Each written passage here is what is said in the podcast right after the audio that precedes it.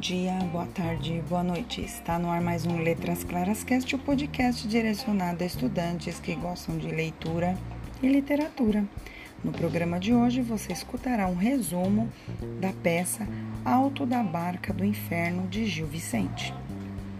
Na peça Alto da Barca do Inferno de Gil Vicente, coloca vários personagens numa situação limite. Todos estão mortos e chegam a um ponto onde há duas embarcações uma é chefiada pelo anjo, que conduz ao paraíso, e a outra comandada pelo diabo e seu companheiro, que vai para o inferno. Os personagens se apresentam diante do espectador como em um desfile, ao fim do qual cada um terá que enfrentar seu destino. Esses personagens não representam indivíduos definidos, mas sim tipos sociais, ou seja, não têm característica psicológica particular servem como espécie de modelo para exemplificar qual era, segundo Gil Vicente, o comportamento de determinados setores da sociedade da época. Por isso, podem ser denominados personagens alegóricos. As alegorias são imagens que servem de símbolos e interpretações como representações de uma situação ou de um setor social.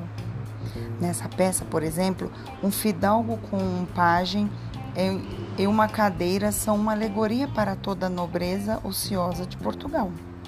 O autor se inspirou bastante no teatro alegórico medieval, puramente cenográfico, e também nos momos, manifestações populares em que figuras fantasiadas representavam os vícios e as virtudes. Os autos eram representações comuns na Idade Média, em geral de conteúdo satírico ou alegórico. Publicado em 1517, O Alto da Barca do Inferno é, de acordo com o autor, um auto de moralidade. Vamos conhecer agora os personagens.